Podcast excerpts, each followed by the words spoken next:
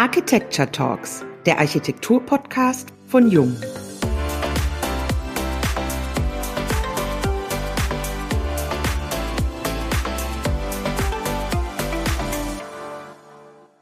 Hallo und herzlich willkommen beim Jung Architecture Talks Podcast.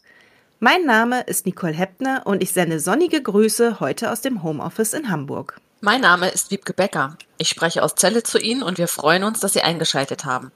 Unser heutiger Gast ist Andreas Kraftschick. Hallo Andreas. Wie geht's dir heute und wie ist die Lage in Frankfurt am Main? Na, erstmal geht es uns allen gut, mir persönlich auch. Und die Lage in Frankfurt ist extrem sonnig, ähm, sehr schön. Der Frühling ist angekommen und ähm, es sieht soweit alles super aus. Es ist schön leer vor der Haustür. Ganz kurz zu deiner Person. Architektur hast du an der FH Dortmund studiert und kurz danach sechs Jahre im Büro Heinrich Böll in Essen gearbeitet.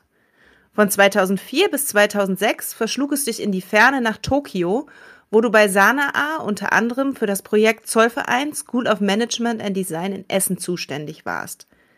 Nach deiner Rückkehr hast du mit deiner Frau Nicole Kerstin Berganski euer Büro in Frankfurt am Main gegründet.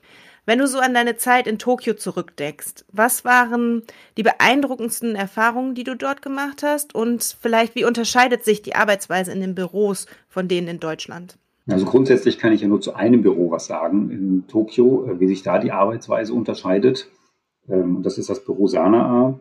Aber ich glaube, wenn man in ein Land wandert oder äh, in ein Land hineinzieht, das so völlig fremd zu, uns ist, äh, zu unserem eigenen ist, dann ist zuallererst mal die Kultur, mit der man konfrontiert wird, das extrem beeindruckendste. Man macht vollkommen neue Erfahrungen im Zusammensein, im Aufenthalt, wie man sich begegnet äh, und wie man auch mit den Menschen umgeht. Das ist erstmal eine sehr wichtige Erfahrung. Die hat mich auch in gewisser Art und Weise geprägt. Äh, man ist dann ja auch auf einmal ganz offensichtlich ein Ausländer und auch das prägt natürlich. Das ist dann sehr sichtbar. Ähm, bei Sanaa selbst irgendwo ähm, ist es eine sehr besondere Herangehensweise. Ähm, es ist eine sehr flache Hierarchie. Das denkt man ja vielleicht gar nicht in so einem Büro in der jeder ganz am Anfang auch seinen Beitrag zu den verschiedenen Projekten geben kann. Es wird wahnsinnig viel mit Modellen gearbeitet und in wahnsinnig unterschiedlichen Varianten. Das heißt, es ist ein ständiges Ausprobieren und ein ständiges Hineintasten in verschiedene Möglichkeiten. Ähm, das ist eine sehr offene Herangehensweise. Es gibt keine Dogmatiken, die natürlich auf der jeweiligen Kultur auch ein bisschen begründet ist. Man sieht das an den Arbeiten ja schon, dass da diese Offenheit, dieses Japanische irgendwo schon sehr irgendwo präsent ist. Aber das ist nicht festgeschrieben und wie gesagt, es ist nicht dogmatisch, wie bei uns manchmal, dass immer die Fenster übereinander stehen müssen oder alles in einer schönen Reihe ist oder die Materialien irgendwo schon bestimmt sind. An der Stelle ist es extremst frei, extremst offen. Und daher kommt vielleicht auch dann die ein oder andere außergewöhnliche Lösung, die dann aber in sich selber sehr kongruent ist. Jetzt habt ihr seit über 13 Jahren euer Büro in Frankfurt. Wofür steht ihr? Wie würdest du eure Architektursprache beschreiben? Oh je. Ähm, ich hoffe, dass wir zuallererst mal auch für Vielfalt stehen ähm, und für eine gewisse Offenheit den Dingen gegenüber. Wir haben extrem unterschiedliche Auftraggeber äh, von der öffentlichen Hand, für der wir natürlich äh, sehr viele Schulen, Kindergärten oder ähnliches bauen, aber natürlich auch private Bauherren. Und ähm, wir versuchen, möglichst räumlich zu arbeiten, möglichst viel mit dem Raum als solchen zu arbeiten äh, und uns nicht von Oberflächen oder von Bildern leiten zu lassen. Ähm, wenn man uns so fragt, dann äh, hoffen wir, dass es für uns typisch ist, untypisch zu sein oder nicht typisch zu sein. Ähm, wir möchten eigentlich gar nicht in irgendeine Schublade gesteckt werden, sondern wir möchten das, ähm, was wir jeweils an Raum und an Kontext erspüren, in eine Architektur umsetzen. Und das darf jedes Mal auch sehr unterschiedlich aussehen. Hat sich die Arbeitsweise bei euch im Büro jetzt in Zeiten von Corona verändert? Also gibt es neue Hürden oder arbeitet ihr einfach weiter wie bisher?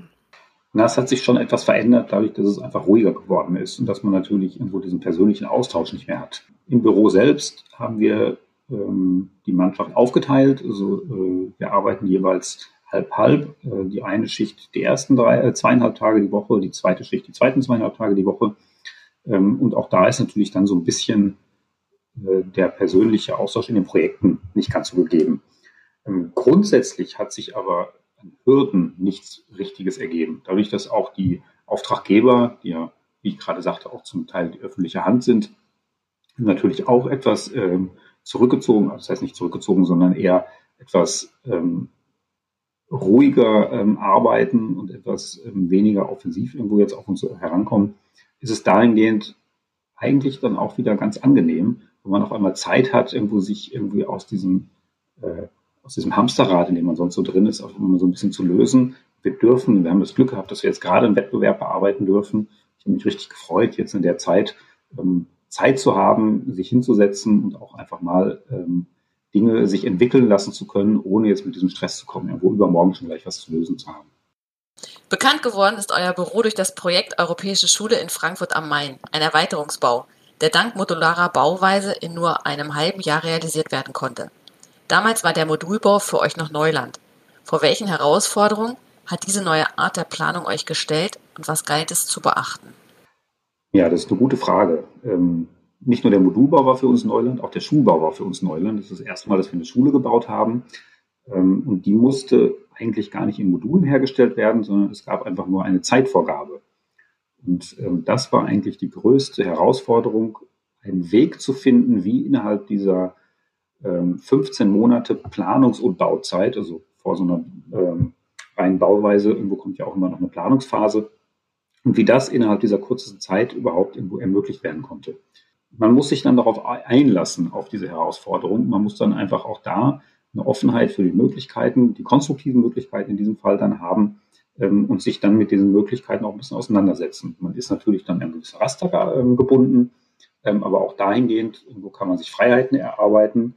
Und ähm, ja, diese Herausforderung haben wir glücklicherweise dann meistern können und ähm, haben mehr oder weniger dann so eine Art eigene Typologie daraus entwickelt, die er sich dann auch ganz erfolgreich etabliert hat. Wie strukturiert sich das Zusammenspiel unter den Projektpartnern? Was ist hier jetzt ganz besonders wichtig? Also wichtig ist zuallererst mal immer ein gutes Team. Äh, und das Team besteht nicht nur aus dem Architekturbüro, sondern dazu gehört auch der Bauherr, der Projektsteuerer und im Endeffekt dann auch die ausführenden Firmen, mit denen man auf der Baustelle zusammenarbeiten muss.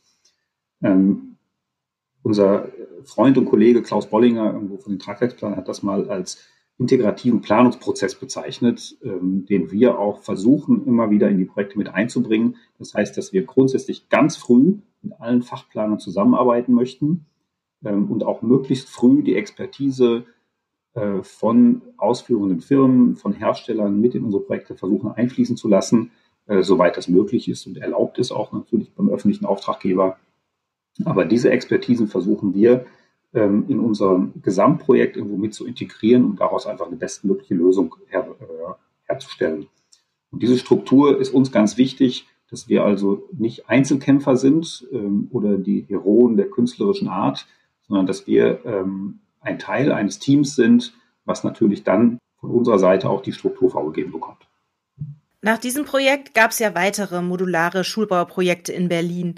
Würdest du jetzt sagen, dass wir alle unsere Schulen in Deutschland modular bauen sollten? Oder gibt es auch etwas, das gegen eine solche modulare Bauweise spricht? Oh Gott, hoffentlich werden nicht alle in modularer Bauweise gebaut. Ähm, es ist eine Art und Weise, eine Schule zu bauen. Es gibt ganz viele Arten und Weisen, äh, Schulen zu bauen oder auch Kindergärten zu bauen. Und ich glaube, das ist auch das, was Architektur auszeichnet. Dass es nicht ein vorgegebenes Raster gibt, in das sich jetzt alle einfügen müssen, sondern dass es ähm, auch gerade in unserer Zeit, in unserer ähm, extrem ingenieurwissenschaftlich durchgearbeiteten Zeit ganz, ganz viele Möglichkeiten gibt, Schulen zu bauen und die jetzt auch auf ganz unterschiedliche ähm, Kontexte und auf ganz unterschiedliche Herausforderungen reagieren müssen. Ähm, und da denke ich, irgendwie ist jeder frei und sollte auch frei sein. Und äh, hoffentlich gibt es auch nach modularen Schulbauten noch was Neues, was entwickelt wird. Also wir sind da ganz offen und wir freuen uns auf das, was da in Zukunft noch auf uns zukommt. Ihr habt ja auch nicht nur Projekte in Modulbauweise ausgeführt. Beispielsweise wart ihr mit dem Projekt des Stylepark Neubaus am Peterskirchhof unter den Finalisten beim Dammpreis 2020. Wenn ich richtig liege, wurdet ihr hier direkt beauftragt. Magst du uns das Projekt kurz vorstellen? Eieiei, kurz ist jetzt ganz schwierig. Ähm, es ist eigentlich nur ein kleines Projekt, das ist richtig, aber es ist ein sehr komplexes Projekt in seiner Kleinheit. Ähm, das Projekt ist eine Hinterhofbebauung, also eine Erweiterung eines bestehenden Gebäudes in einen Hinterhof hinein, mit der kleinen Ausnahme, dass dieser Hinterhof an einen denkmalgeschützten äh, Friedhof angrenzt. Das ist der Peterskirchhof in Frankfurt, der älteste Friedhof äh, der Stadt, der heute ein öffentlicher Park ist. Und äh, wir standen also vor der Herausforderung, dass die Rückseite auf einmal die Schauseite werden sollte oder dann auch faktisch geworden ist. Und hierfür gab es natürlich dann ganz verschiedene Möglichkeiten, ähm, mit der Denkmalpflege auch zusammen erarbeitet, wie man denn dann an dieser Stelle mit dem vorhandenen Denkmal umgeht. Wird das weitergebaut? Geht man in eine konfrontative Art und Weise? Ähm, oder werden da auch Elemente hergestellt, irgendwo die schon zu finden sind? Das haben wir versucht aufzunehmen. Wir haben uns dann dazu entschieden, eigentlich ganz klassisch, äh, wie man das schon seit Hunderten von Jahren macht, irgendwo die vorhandene Mauer einfach weiterzubauen. Wir haben also auch die Mauer aufgebaut und haben das Haus aus der Mauer herauswachsen lassen. Das war die kleine Aufgabe, ähm, die dann eigentlich doch auch eine ganz schöne Wirkung erzielt hat im Stadtraum. Und was steht bei euch als nächstes an? Wie geht es bei euch weiter? Ja, momentan gibt es ein paar kleine Baustellen irgendwo und auch ein paar wenige Baustellen nur. Ähm, wir haben gerade so ein kleines Erweiterungsgebäude, wir haben das Duplexhaus genannt, ähm, das ist in Frankfurt äh, im Stadtwald hinten. Ähm, das ist ein Zweifamilienhaus, was eine etwas außergewöhnliche Form sich entwickelt. Ähm, da ist gerade, ja, der Rohbau ist abgeschlossen, irgendwo jetzt kommt der Innenausbau, jetzt ist schönes Wetter bleibt, wird demnächst auch verputzt. Ähm, und dann bauen wir noch ein kleines ähm, Dachgeschoss in Frankfurt auch hier. Äh, das sollte auch dieses Jahr, so im späten Frühjahr sollte das fertig werden. Irgendwo ist eine Aufstockung irgendwo aus dem 50er Jahre Gebäude. Daneben gibt es noch zwei kleine Kindergärten, die in Saarbrücken bald eröffnet werden. Und es deuten sich schon neue modulare Bauten an, ähm, die jetzt doch irgendwo doch sehr gefragt sind.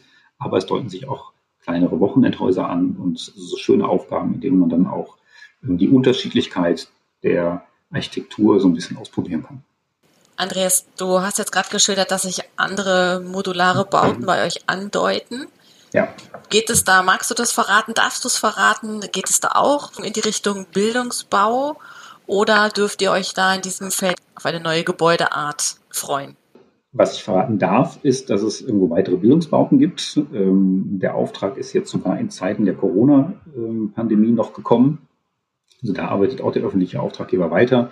Das heißt, wir werden jetzt ähm, Typenplanungen erstellen irgendwo für Berlin, ähm, die an bestehende Schulen angedockt werden, ähm, wo dann eigentlich immer ähnliche Baukörper ähm, möglichst schnell und kurzer Zeit irgendwo äh, an den verschiedenen Grundstücken errichtet werden können. Es deutet sich aber auch an, dass es etwas andere Aufgabenbereiche gibt. Das hat irgendwas vielleicht mit Studentenwohnen zu tun oder auch mit Altenwohnen zu tun. Das wäre für uns eigentlich auch die spannende Entwicklung, wenn dieses Thema des Modulbaus, was ja mehr oder weniger einfach nur eine industrielle Herangehensweise ans Bauen ist, auch an anderer Stelle mal ausprobiert werden kann, wie sich dieses ähm, System bewährt und auch entwickelt, irgendwo, wenn man dann nicht nur Schulen oder Kindergärten, sondern auch Wohnungen ausbaut. Das finde ich ein ganz spannendes Thema. Hast du zum Abschluss noch einen guten Rat für unsere Zuhörer? Ja, momentan natürlich möglichst erstmal gesund zu bleiben. Ähm, und ansonsten ähm, ist es natürlich immer eine Frage, wenn ich an die Kollegenschaft denke, irgendwo, ähm, da denke ich, da kann jeder, da brauche ich keinen Rat geben und da hat jeder seine eigenen ähm, Herangehensweisen. Wenn ich an die Studenten denke, dann hoffe ich, dass alle hart bei der Sache bleiben, ordentlich arbeiten, ähm, sich aber auch die eigene Freiheit bewahren und man darf auch mal gegen den Prof sagen. Und insgesamt irgendwie kann ich einfach nur denken, irgendwo, dass das Leben irgendwo weitergeht, irgendwo, dass es eine schöne Zeit noch vor uns ist, irgendwie, ähm, und dass wir uns freuen dürfen, irgendwo demnächst wieder alle gemeinsam irgendwo äh, die nächsten Sachen zu entwickeln. Und da bin ich mir ganz sicher, dass es passieren wird. Und da freue ich mich schon drauf. Ja, Andreas, danke, dass du dir die Zeit genommen hast. Gerne. Wir hoffen natürlich, dass wir uns auch ganz bald persönlich wieder austauschen können. Ja, da bin ich mir ganz sicher, dass wir das machen können. Und ähm, ja, es hat Spaß gemacht. Ich hoffe, dass die Zuhörer den Spaß merken, den wir hatten dabei. Und ähm, ja, ich denke mir, wir freuen uns alle, dass wir uns demnächst wieder draußen begegnen dürfen. Ja, vielen Dank natürlich auch an unsere Zuhörer und vielleicht nochmal ein kleiner Hinweis. Andreas Kraftschuk präsentiert am 30. April um 17 Uhr das Projekt Style Park Neubau als Webinar bei den digitalen Jung Lectures zum DAM-Preis 2020. Hier können Sie sich gerne unter architekten.jung.de anmelden. Und bis zur nächsten Folge der Jung Architecture Talks, dem Architektur-Podcast von Jung.